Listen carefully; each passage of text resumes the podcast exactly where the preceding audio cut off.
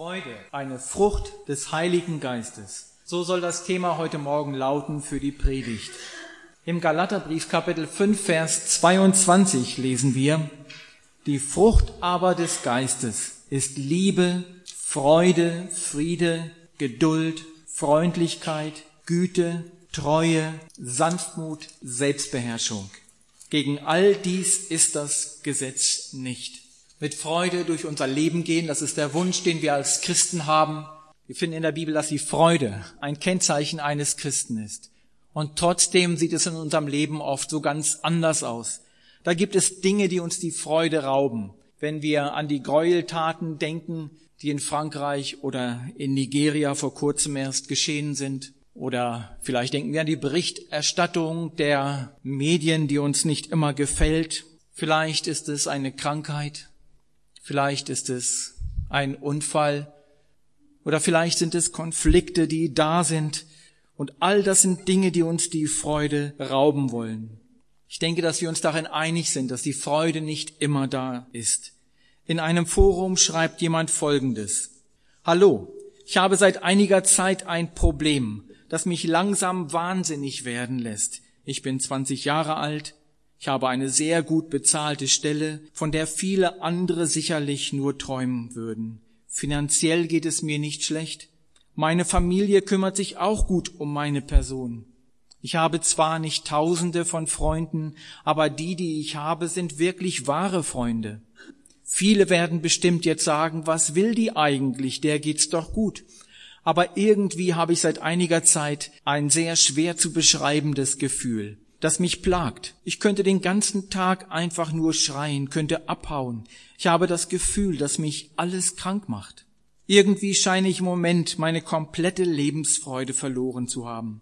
Denn eigentlich bin ich ein sehr kommunikativer und lebensfreudiger Mensch. Ich habe selbst schon das Gefühl, dass ich mich abkapsle. Aber was soll ich nur machen? Vielleicht hat jemand schon mal etwas Ähnliches gefühlt und kann mir helfen. Wer kann helfen? Ratgeber gibt es viele. Ich habe etwas gesucht nach Ratschlägen und bin dann auf einen Artikel gestoßen, den ich sehr interessant fand, der zehn Ratschläge gibt, wie man mehr Lebensfreude haben kann. Und ich habe gedacht, ich nenne mal diese zehn Punkte, jetzt nicht in aller Ausführlichkeit, aber nur kurz erwähnen. Vielleicht ist ja etwas dabei, wo du denkst, das ist eine gute Idee. Das sollte ich mal umsetzen. Der erste Punkt lautet Spiele. Nimm dir bewusst Zeit, um Spaß zu haben. Sei wieder mal ein Kind. Zweitens, schlafe genug. Müdigkeit macht dich launisch und nicht sehr umgänglich. Drittens, esse gesund und treibe Sport. Viertens, entschuldige dich, wenn du falsch lagst. Fünftens, Sei nett zu anderen, lächle Mitmenschen an, halte eine Tür auf, sei höflich, sag bitte und danke. Höre zu. Verbringe Zeit mit Menschen, die dich unterstützen. Mache dir bewusst, wie wichtig deine innere Einstellung ist. Suche die humorvolle Seite des Lebens. Finde Dinge, die deine Leidenschaften wecken. Zehntens, sei großzügig. Sei in jeder Hinsicht großzügig. Mit deinem Geld, deiner Zeit, deiner Liebe, mit den Menschen, die dich umgeben und dir selbst. Gib und gib immer etwas mehr. Das sind zehn richtig gute Punkte. Ich denke, der Verfasser von diesem Artikel hat die Bibel sehr wahrscheinlich nicht studiert, um den Artikel zu schreiben. Wahrscheinlich hat er beobachtet die Menschen um sich herum und aus seinen Beobachtungen und Eindrücken einiges zusammengestellt. Und da stellt sich mir die Frage, was können wir zu diesen Aussagen noch hinzufügen? Gibt es etwas zu diesem Thema, das noch nicht gesagt wurde?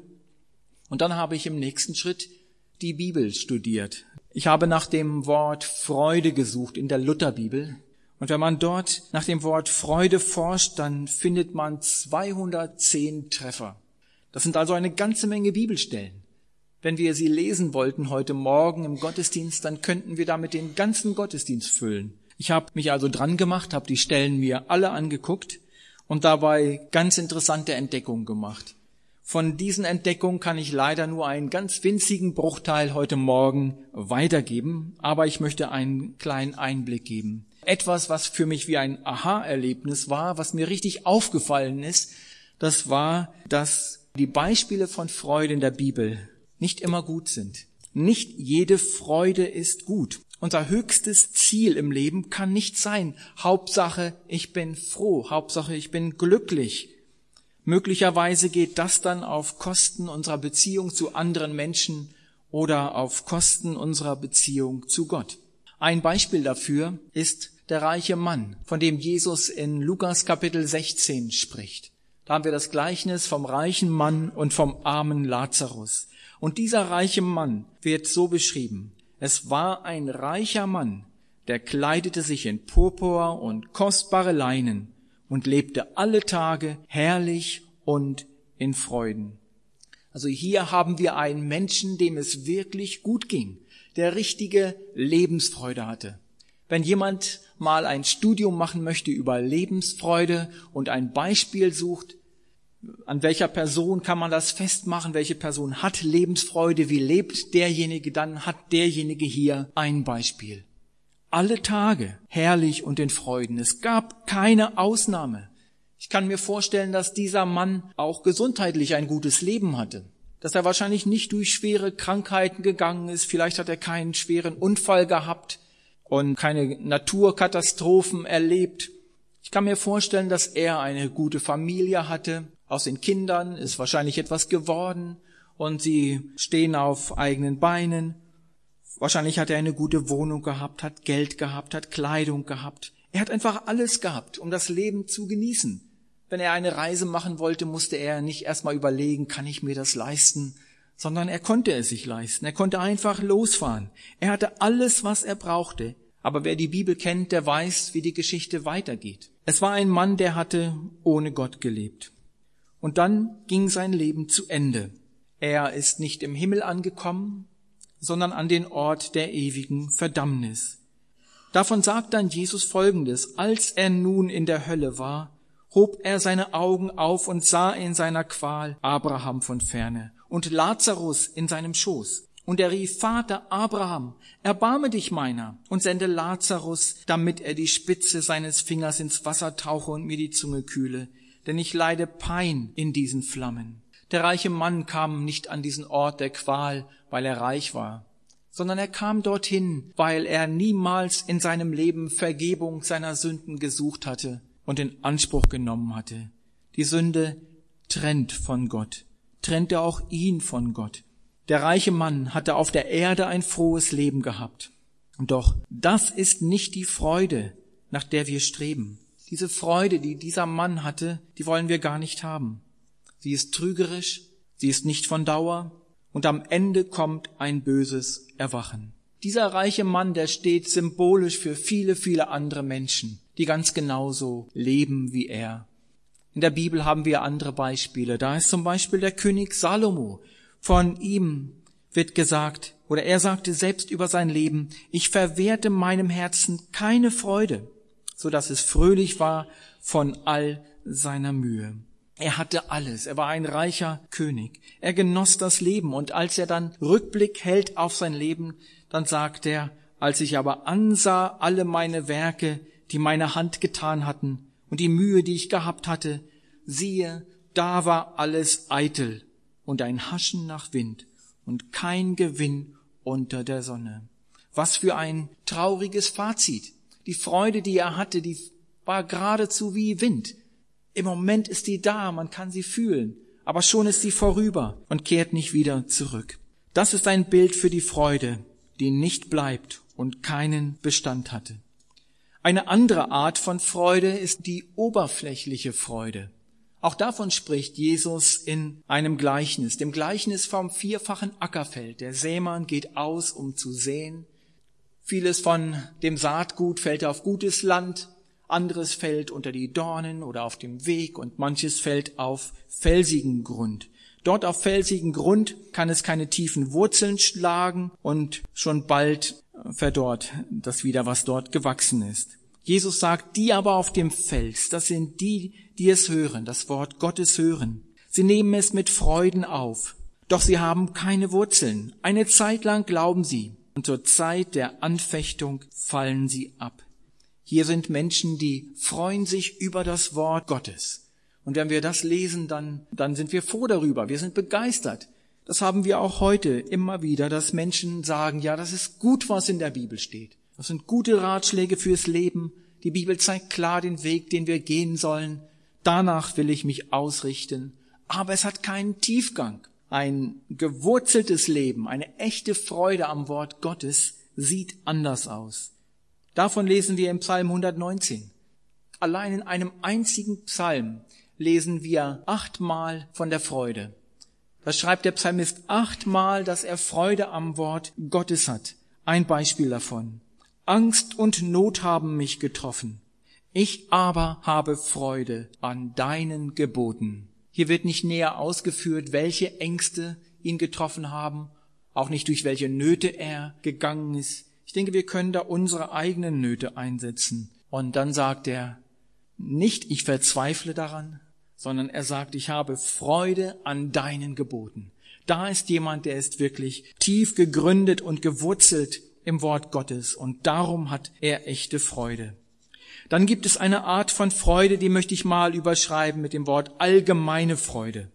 Dazu gehört zum Beispiel die Freude am Besitz. Paulus hat darüber gepredigt, als er in Lystra war, und dort sagte er dann in seiner Predigt, und doch hat Gott sich nicht unbezeugt gelassen. Er hat euch viel Gutes getan und euch vom Himmel Regen und fruchtbare Zeiten gegeben. Er hat euch ernährt und eure Herzen mit Freude erfüllt. Hier geht es also darum, um eine gute Ernte, um Regen, um Sonne, um fruchtbare Zeiten, um eine gute Ernte. All das hat Gott geschenkt. Warum hat Gott das getan?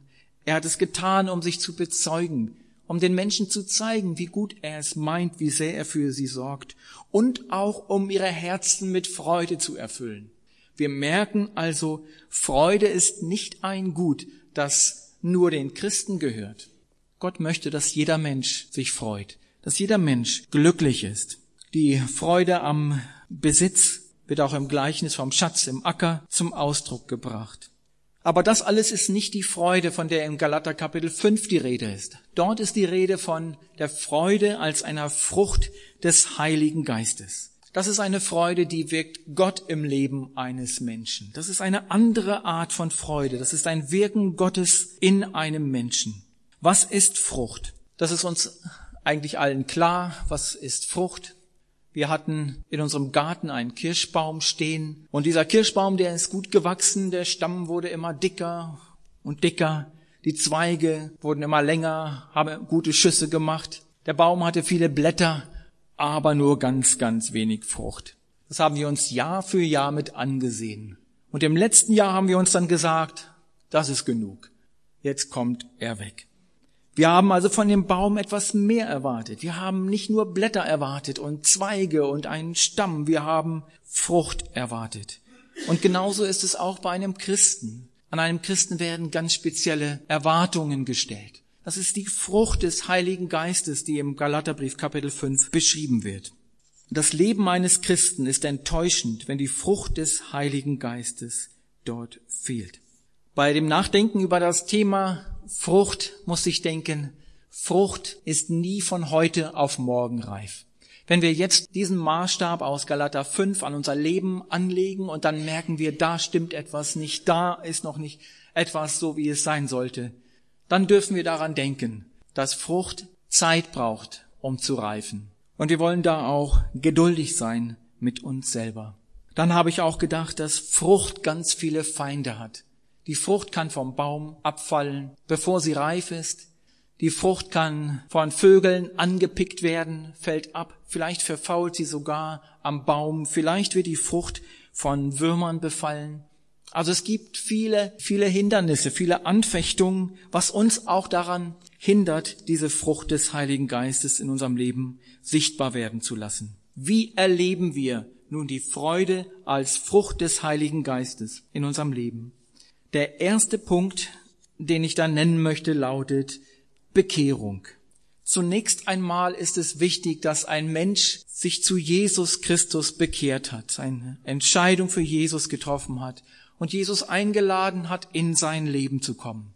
In dem Moment, wo Jesus in das Leben eines Menschen kommt, kommt nämlich auch der Heilige Geist in das Leben eines Menschen. Der Heilige Geist nimmt Wohnung in diesem Menschen und jetzt fängt er sein Werk an. Wenn also jetzt jemand bei Schritt zwei anfangen möchte, der braucht gar nicht erst anfangen.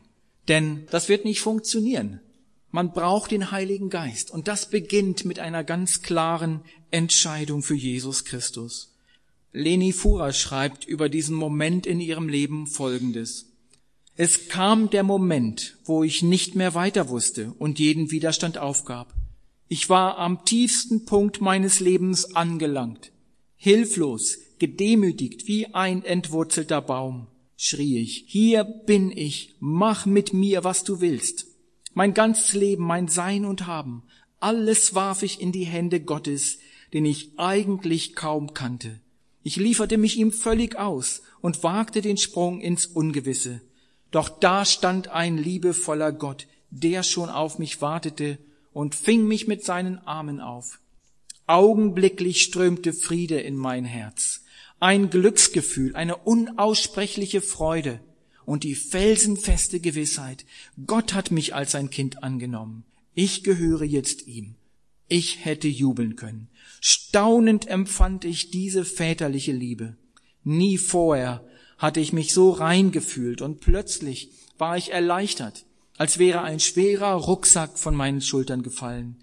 Das war meine Sündenlast, die ich mir im Laufe der Jahre unmerklich aufgeladen hatte.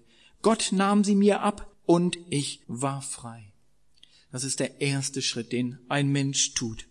Und dann der zweite Schritt lautet Reinigung von der Sünde. Reinigung. Gerade haben wir darüber gesprochen, dass wir mit unserer Sünde zu Jesus kommen und jetzt wieder der Punkt, der gleiche Punkt. Ich will das erklären. Im Epheserbrief Kapitel 4 Vers 30 steht, und betrübt nicht den Heiligen Geist Gottes, mit dem ihr versiegelt seid für den Tag eurer Erlösung. Der Heilige Geist wohnt in unserem Herzen und er möchte unser Leben verändern, durch und durch, von innen heraus aber den Heiligen Geist können wir betrüben. Und dann kann er sein Werk nicht tun in unserem Leben. In dem gleichen Kapitel, in den Versen 25 bis 31, werden uns einige Dinge genannt, womit wir den Heiligen Geist betrüben. Dort steht zum Beispiel das Wort Lüge, Zorn, Stehlen, faules Geschwätz, Bitterkeit, Grimm, Zorn, Geschrei, Lästerung und Bosheit, All diese Dinge, und ich denke, wir könnten diese Liste leicht fortführen. Das sind Dinge, die den Heiligen Geist betrüben, dass er sein Werk nicht tun kann in unserem Leben. Ich habe an dieser Stelle daran gedacht, wenn jemand mit einem Computer arbeitet, dann weiß er, dass man hin und wieder immer wieder mal aufräumen muss. Es sammelt sich Müll an, Datenmüll auf dem Computer. Und man merkt vielleicht, die Leistung des Computers lässt nach. Man weiß nicht, vielleicht gar nicht genau warum. Es ist eine Reinigung nötig. Einiges an Müll muss bereinigt werden. Vielleicht ist das sogar noch auffälliger bei einem teuren Handy, das jemand sich angeschafft hat. Und er denkt, nach einiger Zeit habe ich so viel Geld für ausgegeben, das Ding ist so langsam geworden. Die Marke taugt nichts. Aber vielleicht weiß er gar nicht, dass sich ganz viel Müll auf dem Gerät angesammelt hat. Und das Gerät muss gereinigt werden, vom Müll befreit werden. Und dann wird es wieder anders funktionieren. Und ich denke, so ist es auch in unserem Leben als Christ. Manch einer weiß gar nicht, was ist eigentlich Müll? Was gehört denn dazu? Und er weiß auch nicht, wie bereinige ich den Müll? Wie werde ich den wieder los? Ein kleiner Tipp von mir ist etwas, was ich selbst persönlich für mich so mache, ist, dass ich mir hin und wieder einige etwas Zeit nehme der Stille und Rückblick halte nachdenke, ja, nachdenke über mein Leben. Und ähm, ich beginne das dann mit einem Gebet. Es geht dann so ähnlich so, Herr, zeige du mir meine Sünde. Oder zeige mir, was in meinem Leben nicht in Ordnung ist. Zeige mir, was dich betrübt. Oder so ähnlich. Und dann sollte man nicht gleich weiter beten, sondern sich Zeit nehmen, eine Weile nachzudenken, wo gibt es denn Dinge, die in meinem Leben nicht in Ordnung sind? wo ich Reinigung bedarf. Und wenn dann dir etwas klar geworden ist, dann komm damit zu Jesus im Gebet. Und zu dem Gebet auch ein paar Ratschläge.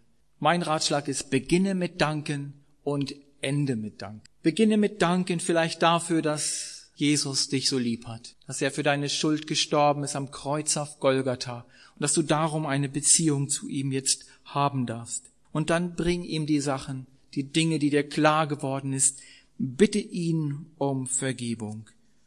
Und dann bleib nicht dabei stehen, sondern dann danke auch für die Vergebung, die er dir geschenkt hat.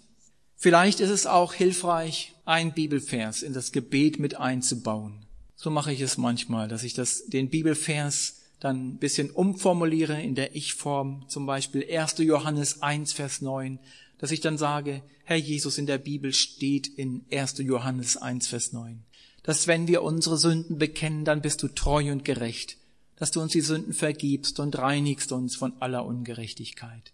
Herr Jesus, ich habe dir jetzt meine Sünden gebracht und du hast mir vergeben. Das glaube ich und dafür danke ich dir. Vielleicht ist das Glücksgefühl nicht so groß wie beim Tag der Bekehrung. Man denkt immer noch wehmütig an das zurück, was schiefgelaufen ist. Aber Freude ist da, weil ich weiß, meine Beziehung zu Gott ist wieder frei und ist in Ordnung. Der dritte Punkt lautet Gebet. In der Apostelgeschichte Kapitel 4 Vers 31 steht, und als sie gebetet hatten, erbebte der Ort, an dem sie versammelt waren, und sie wurden alle mit dem Heiligen Geist erfüllt und verkündigten das Wort Gottes unerschrocken. In diesem Text lesen wir davon, dass Menschen erfüllt werden mit dem Heiligen Geist. Was ist vorausgegangen? Gebet. Die Gemeinde kam zusammen, sie haben gebetet, intensiv gebetet, und da hat Gott sie beschenkt mit einer neuen Fülle des Heiligen Geistes. Die Fülle des Heiligen Geistes bekommen wir, wenn wir beten. Wir bekommen sie nicht, indem wir irgendwelche Rituale machen. Wir können die Fülle des Heiligen Geistes auch nirgendwo bestellen. Wir können sie auch nicht kaufen. Das hat der Zauberer Simon versucht. Er ist zu Petrus gekommen und hat gesagt, hat ihm Geld angeboten und gesagt, gibt auch mir die Kraft, wenn ich jemanden die Hände auflege, dass er den Heiligen Geist empfängt. Er war es gewohnt, dass Leute Geld bezahlt haben für seine Leistungen. Aber die Fülle des Heiligen Geistes bekommen wir nicht durch Geld, sondern sie bekommen wir nur dann, wenn wir in einer engen Beziehung zu Gott leben. Und das geschieht im Gebet. Wenn wir beten, haben wir eine Beziehung zu Gott und dann beschenkt Gott uns immer wieder neu mit einer ganz neuen Fülle seiner Kraft. Mein vierter Punkt lautet äh, Dienst. Und hier kommen wir wieder zurück auf die Gemeinde in Jerusalem. Die Gemeinde hatte gebetet. Das haben wir gerade gelesen. Sie wurden neu erfüllt mit der Kraft des Heiligen Geistes. Und dann heißt es, sie redeten das Wort Gottes mit Freimut. Danach kam ein Dienst. Wenn ein Mensch in einer engen Beziehung zu Gott lebt, dann wird Gott ihm etwas zeigen, was er tun kann für ihn. Derjenige ist gern bereit, sein Leben hinzugeben für Jesus, wie wir es in dem Lied gesungen haben. Der ist gern bereit, etwas zu tun, der wird sich einsetzen. Und so haben es auch die Apostel damals gemacht. Es ging also Hand in Hand, Gebet und der Einsatz für ihn. Eine weitere Bibelstelle dazu ist Apostelgeschichte 13, Vers 52. Dort heißt es, die Jünger aber wurden erfüllt von Freude und heiligem Geist. Hier haben wir alle drei Begriffe, um die es uns jetzt gerade geht, in einem Vers. Die Erfüllung mit dem Heiligen Geist, ja, und dann eben auch Freude. Paulus war zu dem Zeitpunkt in Pisidien, in Antiochia, er hat eine lange Predigt gehalten, viele haben sich entschieden und sie haben die Botschaft angenommen. Und dann heißt es, am folgenden Sabbat kam fast die ganze Stadt zusammen, um das Wort Gottes zu hören. Die Juden wurden neidisch und widersprachen dem, was Paulus sagte. Die Juden und die angesehensten Männer der Stadt zettelten eine Verfolgung an gegen Paulus und Barnabas und vertrieben sie aus ihrem Gebiet. Wie fühlt man sich nun in einer solchen Situation? Ich kann mir vorstellen, dass der eine oder andere vielleicht mit Ärger, mit Zorn reagiert hätte. Wir haben doch nichts falsch gemacht. Warum das alles? Eine solch ungerechte Behandlung. Aber bei den Aposteln war es ganz anders.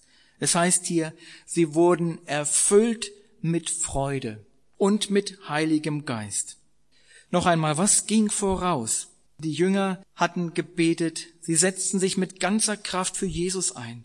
Und dann erlebten sie, wie Gott durch ihr Leben wirkt. und eine ganz besondere Freude kommt in ihr Herz hinein. Vielleicht sagt jetzt jemand, das ist mir alles ein bisschen zu kompliziert, ein bisschen zu schwierig. Das wünsche ich mir nicht. Vielleicht lieber ein Lottogewinn oder irgendwie einen anderen, einfacheren Weg, um zu Freude zu kommen. Dazu kann ich sagen, diese Freude, die Paulus und Barnabas dort erlebten, ist eine Freude, die von Gott kommt. Eine Freude von ganz besonderer Qualität. Jesus hat das auch erlebt. Ich habe an den Text gedacht, wo Jesus sich trifft mit der Samariterin am Brunnen. Und diese Frau ist ganz offen und er erklärt ihr einiges vom Evangelium. Unterdessen kommen seine Jünger zu ihm und sagen, Rabbi, iss. Vielleicht wussten sie, dass er schon lange nicht mehr gegessen hatte. Vielleicht war auch gerade Zeit zum Essen. Nun, auf jeden Fall erinnern sie ihn daran, dass er jetzt essen sollte. Und er lehnt ganz freundlich ab und sagt, ich habe eine Speise zu essen, von der ihr nicht wisst. Diese innere Freude, die Jesus in diesem Moment gespürt hat, die war so groß und so wichtig, dass sie viel wichtiger war als, als irgendein Essen. Ich denke, wer das kennt, wer das erlebt hat, der kann diesen Vers verstehen. Die Freude im Dienst können wir heute erleben, an den unterschiedlichsten Stellen, wo Gott uns hingestellt hat. Vor einiger Zeit habe ich zusammen mit einigen anderen eine Homepage erstellt mit dem Titel Komm zu Jesus. Eine evangelistische Seite mit einem Bibelkurs darauf und die Idee und der Wunsch war, dass Menschen dort das Evangelium kennenlernen, um sich auch dann für Jesus entscheiden zu können. Es gab dann einige Teilnehmer dieses Kurses, zahlenmäßig nicht gerade viele, aber dann im November bekam ich eine E-Mail von einer Kursteilnehmerin. Sie schrieb mir Folgendes. Dieser Kurs ist und war für mich sehr wichtig und wegweisend. Über die Gebete in Lektion 9, und da möchte ich mal einfügen, in Lektion 9 geht es darum, wie man diesen Schritt zu Jesus tut. Über die Gebete in Lektion 9 habe ich zum Glauben gefunden und staune jeden Tag. Vielleicht könnt ihr euch ein bisschen vorstellen, wie ich mich in diesem Moment gefühlt habe. Ein Projekt, in das wir viel Kraft investiert haben und dann merkt man auch, Gott schenkt auch da eine Frucht dieser Arbeit. Dann möchte ich gern eine Frau erwähnen, die sehr fleißig ist im Verteilen von christlichen Schriften, Sie verteilt viel in Deutschland, aber sie macht dann auch Reisen in andere Länder, nach Israel, nach Australien. Und im letzten Jahr war sie in Spanien. Und dann schreibt sie unter anderem in ihrem Bericht darüber, fünf Spanier haben auf der Straße Jesus Christus als ihren persönlichen Herrn angenommen. Die Freude war groß bei uns und bei den Engeln im Himmel. Und dann möchte ich noch ein Beispiel erwähnen von jemandem, den ihr gut kennt aus unserer Runde, und zwar ein ein kleines Beispiel, das Siegfried Korzonic uns mitgeteilt hat.